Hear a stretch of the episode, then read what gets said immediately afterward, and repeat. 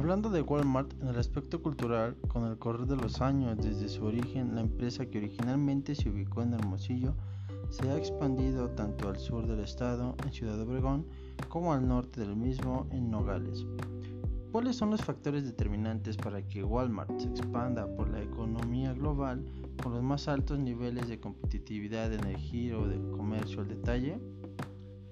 En el proceso de globalización económica, uno de los actores fundamentales son las empresas multinacionales, ya sean de comunicaciones, industriales, comerciales o financieras, por mencionar las más relevantes.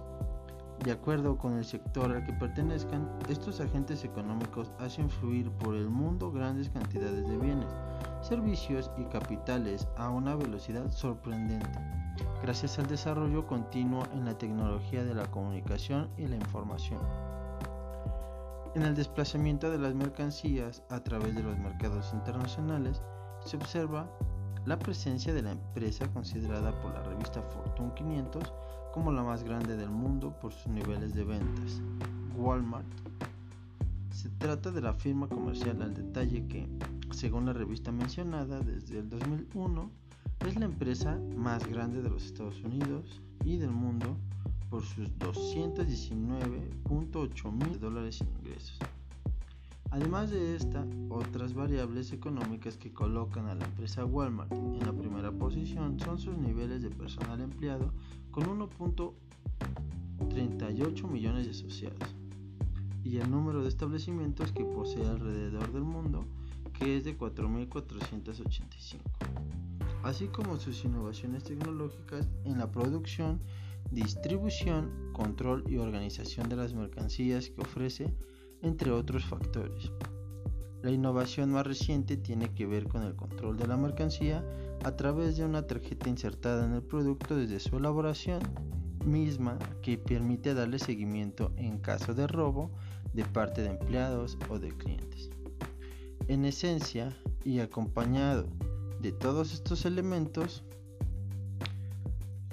se han logrado introducir en el mercado de bienes de consumo personal de los europeos como Reino Unido o Alemania, considerados consumidores difíciles de satisfacer, o bien trasladarse al mundo oriental, estableciendo nuevas pautas de consumo entre los chinos, japoneses y coreanos, o multiplicarse en su propio país de origen, los Estados Unidos, por arriba de empresas como Sears, Woolworth y Kmart, unidades comerciales establecidas antes que Walmart sin faltar América Latina, con México a la cabeza, además de Argentina, Puerto Rico y Brasil, entre otras naciones. Hablando del aspecto social, Walmart en Centroamérica es socio, fundador y principal donador de Banco de Alimentos en Guatemala, El Salvador, Honduras, Nicaragua y Costa Rica. Los bancos de alimentos son organizaciones sin fines de lucro cuyo objetivo es recuperar excedentes alimenticios de las empresas para proporcionar alimento a los más necesitados. Se trata de donaciones de producto no apto para la venta pero sí para su consumo. Las donaciones se realizan con el fin contribuir a la disminución de la desnutrición y la pobreza de las diferentes comunidades donde operan. Además de la donación de producto, Walmart realiza jornadas de voluntariado con sus asociados. En esas actividades se preparan las bolsas de alimentos que se entregarán a los beneficiarios y también se visitan las entidades que reciben el producto. Otras iniciativas de Walmart relacionadas con la alimentación son en Guatemala, desayunos para mejores días, que es un programa para capacitar a comedores escolares sobre mejores hábitos de alimentación para el desarrollo y crecimiento de los niños y niñas. En El Salvador, Desayunos Saludables es una capacitación en escuelas y centros infantiles sobre alimentación balanceada a las niñas. Y en Costa Rica, el empoderamiento de las mujeres, que es una capacitación en liderazgo personal educación financiera y emprendimiento a 1.200 mujeres beneficiarias del Banco de Alimentos. Por otro lado, el voluntariado es una de las áreas de acción de la estrategia de responsabilidad social de Walmart en Centroamérica. Su objetivo es que los asociados y asociadas de Walmart se involucren con una causa y sean conscientes de las necesidades de otros. Los proyectos de voluntariado son, organizados por la empresa o propuestos por los mismos asociados. Se procura que las labores se realicen en la comunidad más cercana a la tienda, planta, centro de distribución u oficina. Las acciones incluyen reforestación, recolección de basura, pintura, creación de áreas comunes y trabajos puntuales con grupos en riesgo social. En el 2015 se beneficiaron más de un millón de centroamericanos con las 39.700 horas de trabajo voluntarios. Como parte de la gestión de responsabilidad social que apoya el desarrollo de los pequeños y medianos proveedores locales, desde el 2007 se implementó una mano para crecer, que es un programa que impulsa el desarrollo de los fabricantes de pymes, ya sean agropecuarios o manufactureras. A través de las rondas de negocios que se realizan en cada país, los pequeños empresarios conocen los requerimientos para convertirse en proveedores. Reciben una inducción sobre los procesos y procedimientos de Walmart. Participan en una cita con el administrador de categoría para mostrar y negociar sus productos. Si el producto es aceptado, ingresará en una o más tiendas por un periodo de prueba de 90 días. Si recibe la aceptación de los clientes, se incorporará al surtido regular de la tienda como proveedor regular. Durante los tres años siguientes, el empresario recibirá un trato preferencial en actividades promocionales, un servicio de centralización, capacitación gratuita, seguimiento periódico al desempeño de su negocio y asistencia técnica en algunos casos. Walmart apoya a casi 433 pymes centroamericanas, 161 en Costa Rica, 49 en Nicaragua, 126 en Guatemala, 44 en Honduras y 64 en El Salvador. 164 de las pymes del programa son dirigidas por mujeres. Tierra Fértil es un programa de apoyo a los pequeños y medianos productores agropecuarios. Esto busca asegurarles acceso al mercado, compras directas y asesoría técnica. En la década de 1970, Walmart estableció negocios directos con los agricultores, con lo cual comenzó a estructurar las bases del programa Tierra Fértil, que fue lanzado oficialmente en Costa Rica en 1972. Años después, esa relación directa se extendió a toda Centroamérica. Además de la compra directa al agricultor, Walmart en Centroamérica brinda asesoría técnica permanente en temas como calidad de semillas, rotación de cultivos, manejo post cosecha, uso responsable de agroquímicos y del recurso del agua, buenas prácticas agrícolas y buenas prácticas de manufactura y en temas relacionados con administración y finanzas básicas. Los productores también reciben información sobre precios y variaciones de la demanda.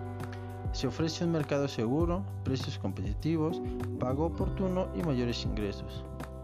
Con este programa trabajan con más de 1.600 productores centroamericanos y benefician a más de 14.500 familias de la región. En 2018 Tierra Fértil adquirió productos agrícolas a pequeños y medianos productores por más de 84,5 millones en Centroamérica. El empoderamiento de la mujer es clave para el desarrollo de mejores oportunidades económicas para las familias de Centroamérica. Por ello en Walmart desarrollaron iniciativas que impulsen emprendimientos que garanticen un ingreso para las mujeres centroamericanas buscan ser líderes como cadena de comercio detallista en sostenibilidad y para ello el consumo eficiente de energía es prioritario.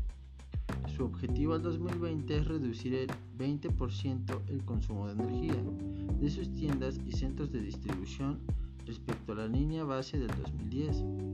Para alcanzar esa meta, han implementado acciones como colocar puertas en todos aquellos equipos refrigerados abiertos, excepto en verduras.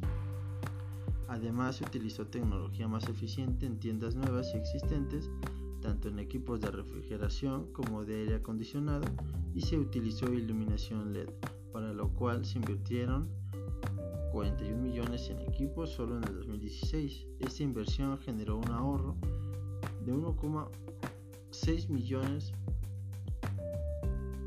de kilowatt ese año.